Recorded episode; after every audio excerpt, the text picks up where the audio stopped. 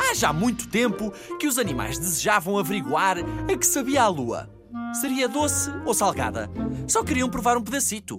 À noite, olhavam ansiosos para o céu.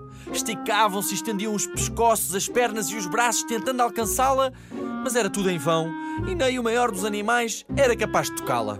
Um belo dia, a pequena tartaruga decidiu escalar a montanha mais alta para conseguir chegar à lua. Vista lá de cima, a lua estava mais próxima, mas a tartaruga ainda não conseguia tocá-la. Então chamou o elefante. Só para as minhas costas, assim talvez cheguemos à lua. A lua pensou que se tratava de um jogo e, à medida que o elefante se ia aproximando, afastou-se um pouco. Como o elefante não conseguiu tocar na lua, chamou a girafa. Se subires para as minhas costas, talvez a alcancemos. Mas ao ver a girafa, a lua distanciou-se um pouco mais. A girafa esticou, esticou o pescoço o mais que pôde, mas não serviu de nada. E chamou a zebra. Se subires para as minhas costas, é provável que nos aproximemos dela. A lua começava a divertir-se com aquele jogo e afastou-se outro pedacinho. Também a zebra não conseguiu tocar na lua e chamou o leão. Se subires para as minhas costas, talvez possamos alcançá-la. Mas quando a lua viu o leão, voltou a subir um pouco mais. Também desta não conseguiram tocar na lua e chamaram a raposa. Verás como conseguimos, se subires para as minhas costas. Disse o leão. Ao ver a raposa, a lua afastou-se mais um pedacinho. Agora só faltava um bocadinho de nada para tocar na lua, mas esta afastava-se cada vez mais.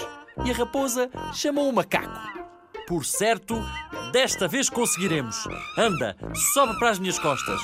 A lua viu o macaco e retrocedeu uma vez mais.